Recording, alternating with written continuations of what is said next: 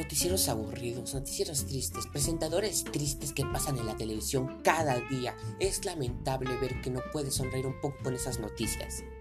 Pues eso ha cambiado. Porque aquí tienes Lo Machín.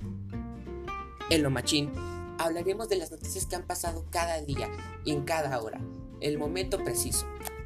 No solamente vamos a hablar de las noticias, sino vamos a tener charlas de conversación interesantes y unas llamadas divertidas. Así que en lo machín te estaré esperando tu servidor Gael para que pases un buen rato y te puedas reír a gusto conmigo. Así que ya sabes, si estás cansado de ver la televisión y de ver programas tediosos, no esperes más y entra a lo machín. Aquí te espero. Bye.